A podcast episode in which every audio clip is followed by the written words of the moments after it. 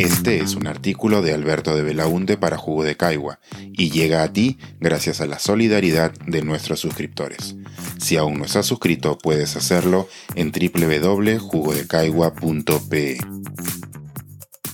Asesinos en series. Reflexiones a raíz de la serie sobre Jeffrey Dahmer. La fascinación popular por los asesinos en serie no es nueva. Por ejemplo, podemos retroceder a Jack el Destripador, asesino anónimo que en el Londres de 1888 asesinó con un modus operandi horrendo a por lo menos cinco mujeres supuestamente dedicadas a la prostitución. El caso impactó a la sociedad del momento y el paso del tiempo no ha hecho que se olvide.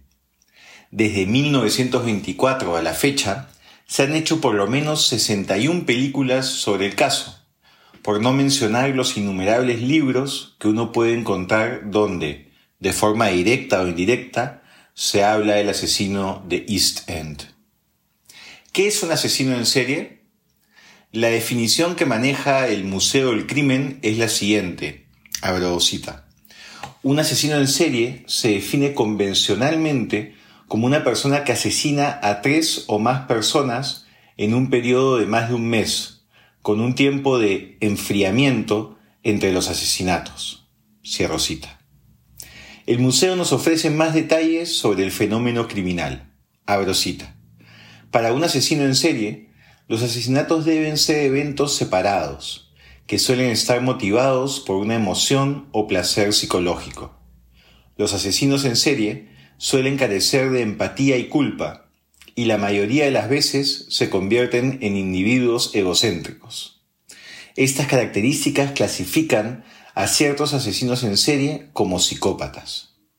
Los asesinos en serie suelen emplear una máscara de cordura para ocultar sus verdaderas tendencias psicopáticas y parecer normales, incluso encantadores. Cierro cita. Normalmente, los asesinos en serie tienen un perfil para elegir a sus víctimas, una manera de actuar y una identidad criminal que se va revelando conforme se conocen los casos. Los crímenes suelen conocerse antes que la identidad de su autor, por lo que la policía y los medios de comunicación los bautizan con alias sensacionalistas, vinculados a su modus operandi. Ese bautizo también puede darse luego de ser capturados, una vez que se conoce la magnitud de su accionar criminal. El garabateador asesinaba a hombres homosexuales en San Francisco, pero antes de hacerlo dibujaba un boceto de cada uno. En el Reino Unido, el Doctor Muerte mató a más de 200 de sus pacientes. Candyman abusó y mató a una treintena de niños. Él y su familia tenía una fábrica de dulces y era conocido por dar caramelos gratis a los niños del barrio. En Corea del Sur, el coleccionista de órganos, bueno, no es necesario ahondar más detalles, creo que queda clara la idea. La combinación de psicología con misterio y terror hace de este fenómeno algo muy atractivo para la producción de audiovisuales de entretenimiento. La serie Criminal Minds o la película El silencio de los inocentes son considerados clásicos dentro de este subgénero del true crime. En los últimos años, plataformas como Netflix vienen produciendo series ficcionadas sobre asesinos en serie, muchos de ellos de origen norteamericano. Como nota a pie de página, podemos mencionar que Estados Unidos es una fuente inacabable de casos. Nadie sabe muy bien por qué, aunque hay varias hipótesis. Les dejo este enlace a un artículo de la revista Rolling Stone con algunas de ellas.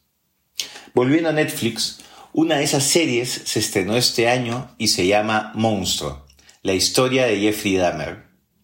La serie de 10 capítulos cuenta la vida de El caníbal de Milwaukee, un asesino en serie que mató y descuartizó a 17 hombres y adolescentes entre 1978 y 1991. Su apelativo nos da mayores luces de qué hacía luego con parte de los cuerpos. La serie sobre Dahmer permite reflexionar sobre algo que parece ser olvidado por muchas de las personas que producen estas series y quienes la consumen. Al ser casos reales, las víctimas de esos asesinos en serie tenían familiares y amigos. Son personas que perdieron a seres queridos de manera sumamente violenta y pública, y que en muchos casos no han sentido que se ha hecho justicia. Las series sobre casos como el de Dahmer suelen girar sobre el personaje del asesino y su accionar. Las preguntas que acompañan la historia lo suelen tener como objeto central. ¿Cómo se convirtió en asesino? ¿Cómo era su modus operandi? ¿Por qué hacía lo que hacía? ¿Cómo fue su infancia? El desarrollo de la trama busca responder esas preguntas y al hacerlo suele instrumentalizar a las víctimas, pues su desarrollo como personajes en el relato se subordina al interés de la producción de explotar la imagen del victimario. Así, sabemos poco de quiénes eran, pues su presencia es sólo para poder mostrar cómo actuaba el asesino. Esa instrumentalización deshumaniza y es particularmente chocante para las familias y amigos, que deben ser considerados también como víctimas de los crímenes por todo lo que han tenido que sufrir. Creo que en la serie sobre Dahmer hay un intento valioso por evitar que este fenómeno se repita. La serie no solo se centra en el asesino, sino que permite conocer con mayor detalle de lo habitual a familiares y víctimas, y el sufrimiento que tuvieron que vivir incluso después de que la justicia condenara a Dahmer. Uno de los personajes más notables de la serie es la vecina del asesino, una mujer afroamericana de carácter, que fue ignorada por años por la policía local, por racismo y negligencia, evitando que se pueda apresar antes al caníbal de Milwaukee, lo que pudo haber salvado muchas vidas. La serie no solo se centra en los asesinatos y la personalidad del asesino, sino que trae una serie de críticas sociales que resultan pertinentes y que deben ser bienvenidas por el género. Aún así, hay críticas que pueden realizarse a la serie y que deberían servir para pensar en un desarrollo ético de otras historias. La pregunta central a responder es, ¿cómo contar la historia sin que ello genere la revictimización de quienes la sufrieron originalmente? Y no solo son los productores los que tienen tarea, nosotros como público también tenemos un rol que cumplir.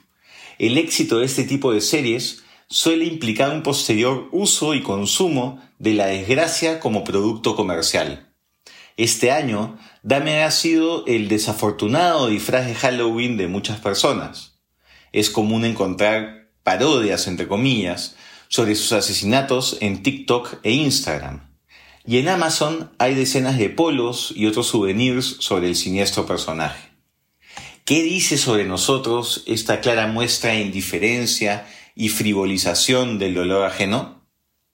Las historias sobre asesinatos en serie seguirán capturando la imaginación de millones de personas. Esperemos que se puedan encontrar mejores maneras para relacionarnos con estos siniestros fenómenos sociales. Pensar, escribir, editar, grabar, coordinar, publicar y promover este y todos nuestros artículos en este podcast cuesta y nosotros los entregamos sin cobrar.